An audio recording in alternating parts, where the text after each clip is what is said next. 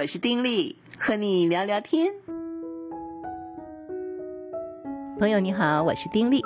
在这个高龄化社会，哈，嗯，很多的家庭里面都必须要靠所谓的外佣的帮忙，对不对？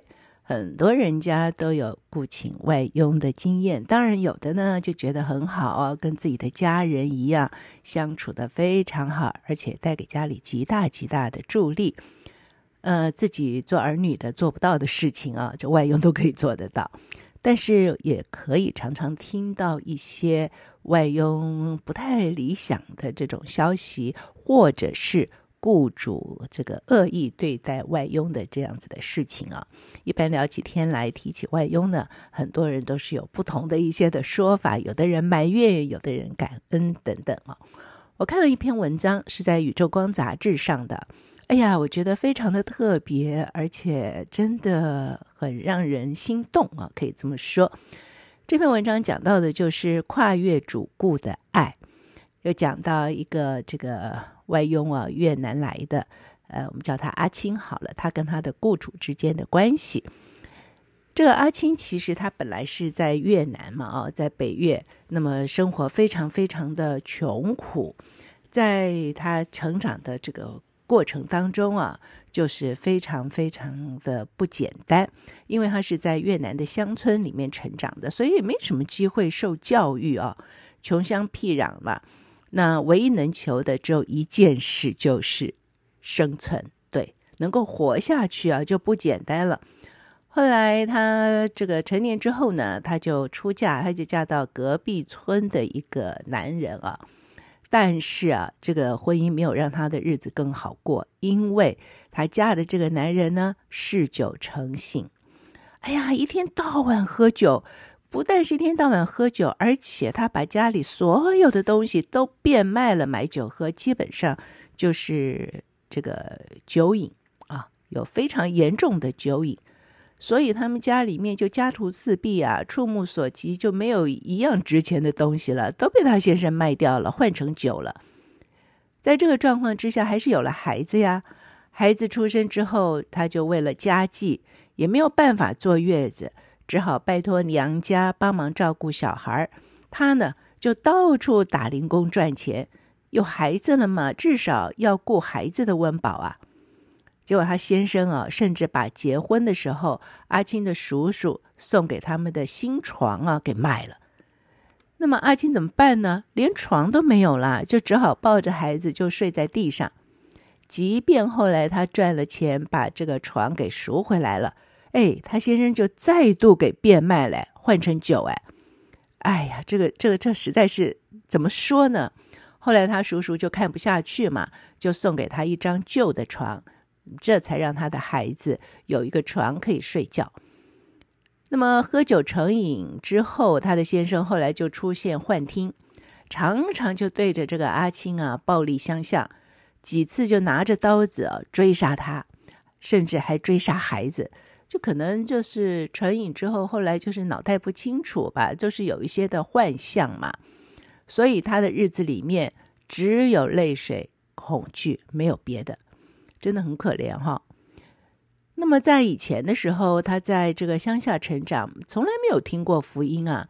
不过他有听奶奶说过，说在天上啊有一个神，每个人呢这个日子非常非常难过啊，在低谷的时候，哎，呼求天上的神怜悯他，然后天上的神就真的会帮他。好了，有一次这个阿青骑脚踏车带孩子出门。干嘛呢？是为了躲避他先生的暴力。这个一边骑一边想，痛苦的不得了，就很想从桥上往河里跳下去算了。但是那时候他已经有两个孩子了，看这个孩子可爱又无辜啊，他当然就跳不下去了。他只好跟这个他也不认识的天上的神说：“如果你真的存在哦，你就帮我把孩子养大，你要帮我可以活下去。”之后，他还是一样啊，照样到处打工，想办法赚钱。问题是，不管他到哪里打工，他的先生呢，总是会出现，然后跟他要钱。即便呢，是从住在越南北部的乡村，然后到南部的河内大城市打工，哎，他先生很厉害呀，还是能够透过这个朋友啊辗转啊找到他。那么在河内呢，他也是什么都做，打扫清洁呀，做工厂的工人呐、收垃圾呀，临时保姆啦等等，反正只要有机会可以做，能够赚到钱，从早到晚他都愿意工作，他不怕吃苦。他本来以为说他这样子做啊，总是可以把孩子养大吧，但是呢，他的先生就常常的来讨钱，常常的来闹场，所以让他的工作很难持续。你想，一个老板你怎么会想用一个员工啊？这员工的先生三不五时来闹呢？你会不想要用这样的员工吗？所以搞得他非常非常的艰难。这好像是电视连续剧上的剧情哈。那么有一天，村里面就出现了中介，说是有机会可以到台湾工作。就他娘家的爸爸呢，对他就觉得实在是心疼这个女儿了，因为看他三天两头的就被先生暴力相向，所以他爸妈就很果断的跟他说：“你去台湾工作好了，我们呢凑钱帮你缴中介费。”但问题是一个妈妈怎么舍得放下四岁跟七岁的孩子啊？她不忍心啊，所以她就对着天上的她不认识的那个神哭诉啊。而且想到台湾那么陌生，根本搞不清楚是什么样的一个地方，中介费又那么的庞大，孩子那么小，他实在迈不出去这一步。问题是，如果他留在越南，他的先生可是一个无解的难题啊！所以他真是不知道怎么办。他希望这个神能够解决他的矛盾，能够消除他内心的痛苦。最后呢，他还是决定来。可是出发前三天三夜，几乎没有合眼，哭得眼睛都肿了。但是在出发的那个当下，他就告诉自己说，没有什么难关过不了。对于照顾老人家，他很有自信，他知道自己一定可以胜任做好。到了台湾之后，他第一个雇主是苗栗乡间的一位阿嬷，他尽心尽力的照顾了三年，一直到这个阿嬷过世。后来他回到越南。看到朝思暮想的孩子跟父母，但问题是他的先生旧习难改，还是非常的暴力，一天到晚酗酒，整天就是找麻烦。所以他的娘家就劝他说：“你不要留在越南了，你还是去台湾工作吧。”可是他当然更不舍呀，因为孩子都上小学了，而且那个时候他的爸爸身体也出现状况。可是现实的生活，生活里的重担，又让他不得不再度到台湾工作，所以他又带着哀伤，再度回到台湾，就踏进了苏家。可是没有想到的是啊，踏进这个苏家之后，哎，他突然就有种回家的感觉。那个时候，因为苏阿妈生病。可是呢，那个苏阿嬷那种慈祥温柔的样子哦，对阿青来讲，他好像从来没有见过。原来啊，这个苏阿嬷跟他说，他认识耶稣，哎，耶稣给了他平安。哦，这个让阿青的生活有了完全不一样的一个改变。他才刚到苏家哦，当天哦，竟然有人就按门铃。这个对讲机里面就传来声音说：“请问你们这边有没有越南人啊？上帝告诉我，这里有一个越南人，他很痛苦，他正在哭泣，他需要耶稣的爱。上帝叫我来找他。哎，很妙哎！上帝竟然清楚的指示一个德国的宣教士，几号几楼的这个门牌。”然后要这位宣教士把福音带给越南人阿青。对了，阿青其实并不是他的本名啊，只是他到了苏家之后呢，为了容易叫，苏阿嬷帮他取的名字叫阿青啊。那这个实在是太奇妙了。结果呢，呃，在这样子的生活里面，上帝也透过苏阿嬷跟他的女儿苏伯珠的这生活里面的种种表现，所谓生活的见证啊。就让阿青真的认识了信仰的真实，这阿青就发现，这个信仰不是说只是一个信仰有神，这个信仰真是能够帮助人过着不一样的一种生活。譬如说，他说他在厨房里面这个煮饭很热嘛，哦，夏天台湾真的很热，这个汗水就沿着这个发髻往下滴呀。结果呢，这个雇主苏伯珠啊，就觉得他这实很辛苦嘛，什么话都不说，拿起卫生纸来就帮他擦汗。哎呀，这个让他感动的不得了。想想看，我们有多少雇主啊，会帮我们的越南嗯这个帮帮工啊，哎擦汗，可能不多吧？哈。那么他自己认识信仰之后呢，苏伯珠也努力的。帮他找越南语聚会的教会，就亲自的带着阿青从北头搭捷运转火车，再转两趟公车到中立的越南福音中心，那边有一个爱乐堂。这样折腾啊，只是为了让阿青能够透过母语认识信仰。那每一次如果说教会里面办爱宴的话呢，这个苏伯珠就会带阿青到。菜市场里面去采买食材，什么卤牛肉啊、卤牛腱啊什么的啊，反正具有台湾风味，而且呢不计成本，就让阿青带去教会分享。其实，身为这个雇主啊，让阿青礼拜天上教会，哎，心里面也有挣扎呀，因为他不在，所有的事情就要自己做呀，对不对？因为外劳放假了，那雇主就要自己担起照顾的任务嘛。可是呢，他明白上帝的法则，一来呢，不能够把重担完全放在这个阿青的身上，其实雇主自己也要承担。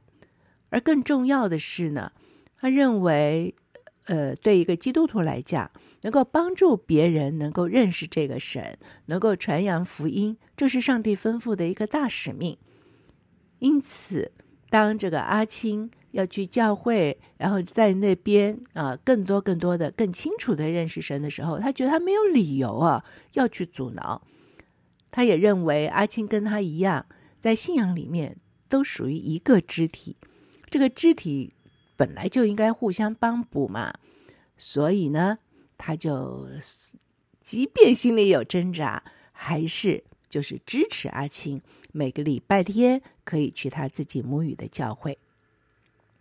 而阿青呢，他这个信主之后啊，哎，他心里也非常非常的急迫的渴慕，希望多多的认识这个上帝到底是怎么样的一个上帝啊。所以从礼拜一就盼望着盼望着礼拜天去教会做礼拜，很愿意花两个小时从台北通勤到中坜。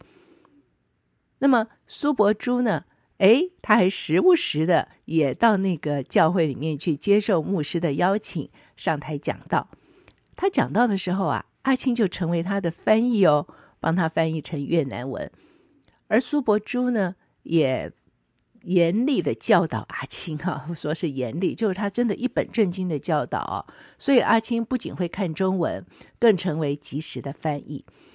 那么，所以其他的人看到苏伯珠啊，愿意让阿青去教会，甚至还带着他去教会，都非常惊讶，甚至有人说。哇，终于有不会欺负我们越南人的台湾雇主了！哎呀，这句话听起来真是让我们台湾人觉得汗颜，对不对？终于有不会欺负我们越南人的台湾雇主了。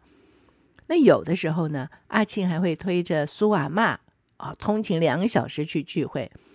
那有时候当然也就自己去啊。可是每一次他自己去的时候，苏阿嬷都会觉得说，呃，很 push，说你要早一点回来哦，啊。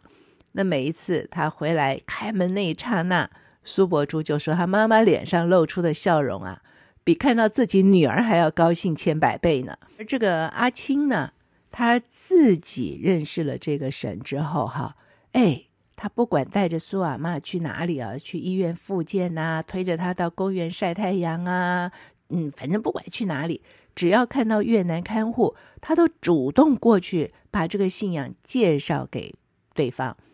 所以十年来呢，他大概已经带了超过一百多个人，这个愿意接受这个信仰了。而苏阿嬷跟他的女儿苏伯珠也非常的乐意让他去做这些的事情。所以每次他带阿嬷去做复健的时候啊，都会跟阿妈说：“阿妈，你就在这里好好做复健哦。我到那边去哦，去跟人家传福音，你不要叫我哦，哦，我讲完福音就回来找你。哎，苏阿妈一定都是笑眯眯的等他。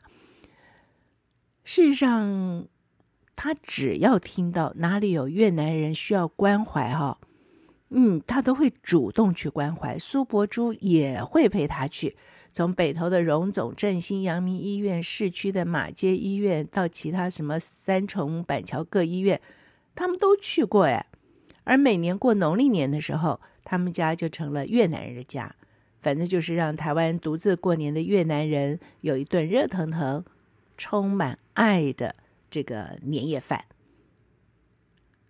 其实，因为他的爸爸在越南的时候身体不好嘛，所以后来就是健康状况就日益恶化。他很想回越南去照顾爸爸，但是苏阿妈就舍不得他走哦。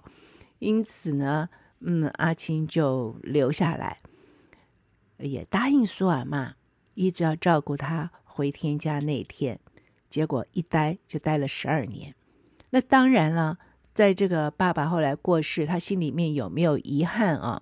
他也有，可是这也是他的一个选择。而苏尔玛在他的一个照顾之下，只有离世前几天卧病在床，后来就是很平静的在家里面被主接走。在办丧礼的时候，身为女儿的苏柏珠呢，这个安排各样的事情，什么事情她都会尊重阿青的意见，因为她非常的知道阿青真的比亲人还要亲，基本上他就跟自己的家人一样。那责任卸下之后，他应该要回奔家乡了，可是很妙，他就清楚的听见上帝跟他说，要留在台湾，把自己装备好。之后再回越南，可以传扬福音。那么经过这么多年，他已经是台北林良堂越南牧区小组长了。而在牧者的建议之下呢，他就报名了林良堂生命培训学院。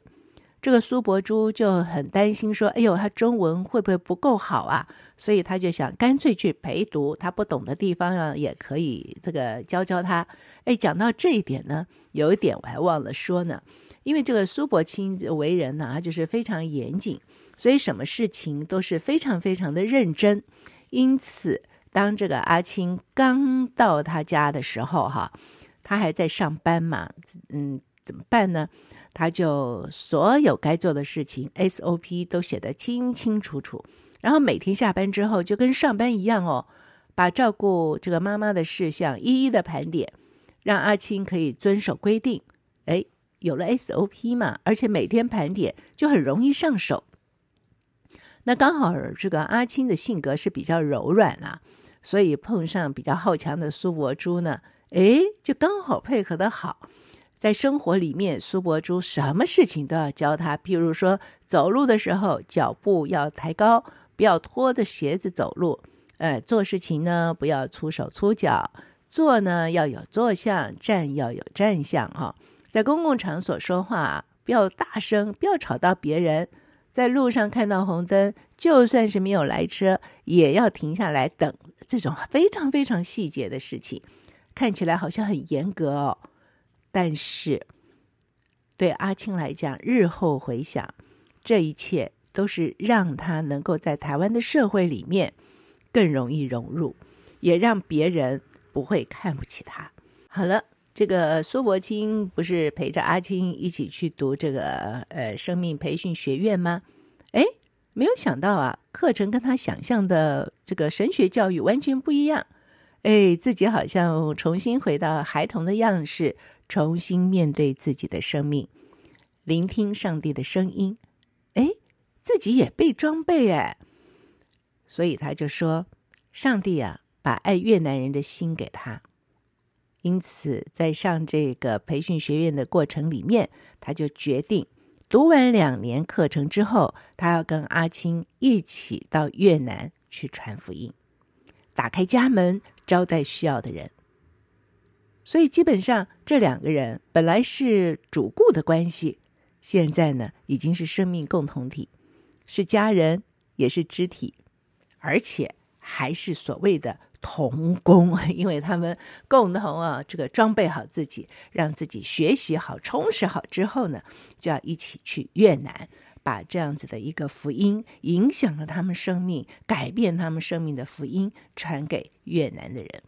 那我就看这篇文章，觉得很有感觉哦，因为我周围很多的嗯人家呢都有过外佣。其实，呃，我们家自己也有母母亲这个呃年纪比较大的时候哈，我们也有过，所以我深深的知道家里有外佣这种相处的时候各样的一些的问题。但是看到这样子的一对主顾关系啊，这主人的方面真的是把外佣当成了自家人。嗯，虽然说在开始的时候训练似乎是很严格。但是，因为有着非常清楚的规定，帮助了这个外佣知道怎么样去把事情做好。有些时候呢，主人其实不知道怎么做主人呢，不知道怎么样去训练外佣、教导外佣，所以外佣当然也摸不着头脑。毕竟双方面的文化背景不一样嘛。但是这个主人就是把所有的事情清清楚楚的交代好，而且巨细靡遗的去教导。而在这个当中呢，嗯，那个彼此对待的用心上面，这个主人是用爱心去对待。虽然是一件小事，哎呀，这个做饭流汗了，去帮他擦汗。可是，在这种微小的事情上面，可以看到他基本的用心是用什么样的心态去看待这个外用的。很多的人家，这个有了外佣之后，反正就是，嗯，这个指挥来指挥去啊，吃饭不能一起上桌，什么事情啊不能够怎么样怎么样，好像外佣绝对就是这个低人一等的感觉。可是呢，在这样子的一个主顾关系里面，看到说没有，这个主人家从来没有把外佣看成低人一等的佣人、工人，没有。那当然，这个中间最主要、最主要的是。双方后来都是在上帝的爱里面。其实很多很多的外佣哈、啊，在他们生命里面都跟这个阿青一样，经历过一些非常，我觉得是很悲惨啊，或者是让我们难以想象的一些的痛苦。你看多少的外佣在这里努力的工作，钱其实都是寄回家。我记得呃，以前我们曾经在我们家帮忙的一个外佣。他非常努力的工作，他其实就是在很多人家帮忙打扫的这种外佣。就有阵子了，我们不在的时候呢，听邻居讲，他会在我们家那种嚎啕大哭，发出的声音让人觉得不寒而栗。后来我们才知道，他那样的努力工作，其实钱都寄回去，就是希望家里能过好。结果先生在那边外遇，因此他当然承受不了嘛，所以就是那样子的大哭。那还有很多很多不同的故事，其实都类似阿青这样子，是非常痛苦的。可是，在这个痛苦当中，怎么样可以帮助他们呢？在他们的这个真实的故事里面，其实就是这个信仰帮助了他们，而且上帝用非常奇妙的方式，对不对？他到工的第一天，竟然有德国宣教士就这样子，受到启示而来啊，把福音传给他。嗯，所以在这个过程里面可以看到，嗯，双方哈，一个是愿意付出，其实应该是说双方都很愿意付出，而且在主顾的关系上，阿青也绝对的服从主人所有的教导。如果阿青觉得，你干嘛管那么多，干嘛规定的那么细啊？那有那种反叛的心，可能就不是这个样子了。哎。他有顺服主人的心，这个跟这个圣经上教导的是一模一样的啊。